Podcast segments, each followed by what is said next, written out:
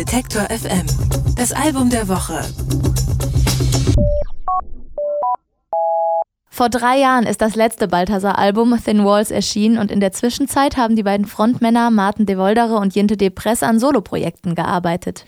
Aber miteinander können sie auch noch sehr gute Songs schreiben und das beweisen sie auf dem neuen Balthasar-Album Fever.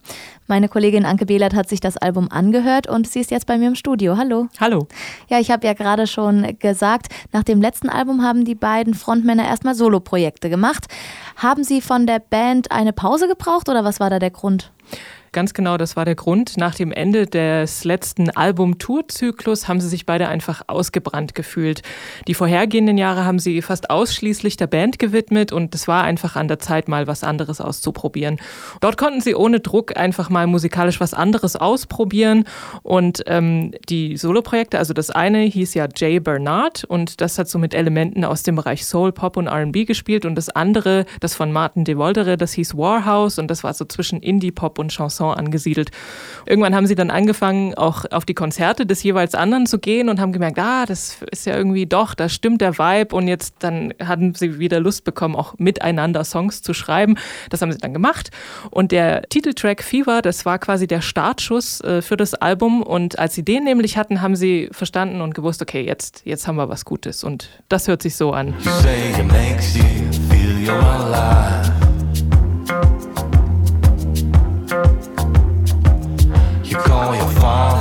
The moment that fever arrives. Uh, it comes easy to,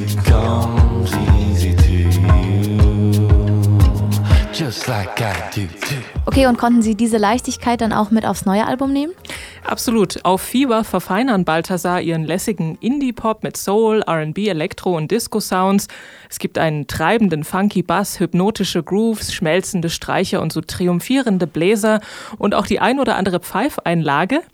Ähm, daraus bauen Balthasar dann so fluffig tanzbare Ohrwürmer, wobei die manchmal auch ein bisschen zu viel des Guten wollen. Hört sich ein wenig nach Kritik an. Ja, denn also zum Beispiel bei dem Song Entertainment, da ist es mir besonders aufgefallen, dass es für meinen Geschmack ein bisschen zu arg auf so radiotauglicher Ohrwurm gestrickt.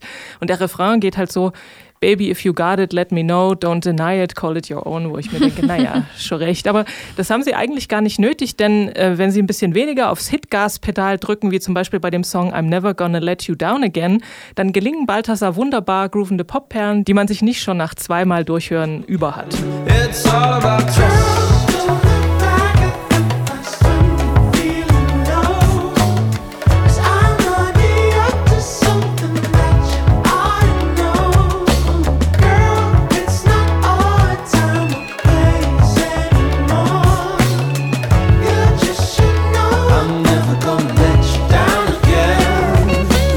Also eine bunte Mischung. Wie ist dein Gesamtfazit? Was kann Fever?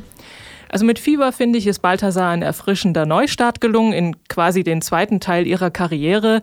Ihren intelligent komponierten und tanzbaren Indie-Pop-Songs haben sie neue Facetten hinzugefügt, ohne jetzt sich weit von ihrem charakteristischen Sound wegzubewegen. Und damit kann die Party weitergehen. Ja, dann sage ich mal Danke, Anke. Und äh, Fever von Balthasar ist unser Album der Woche. Alle Beiträge, Reportagen und Interviews können Sie jederzeit nachhören im Netz auf detektor.fm.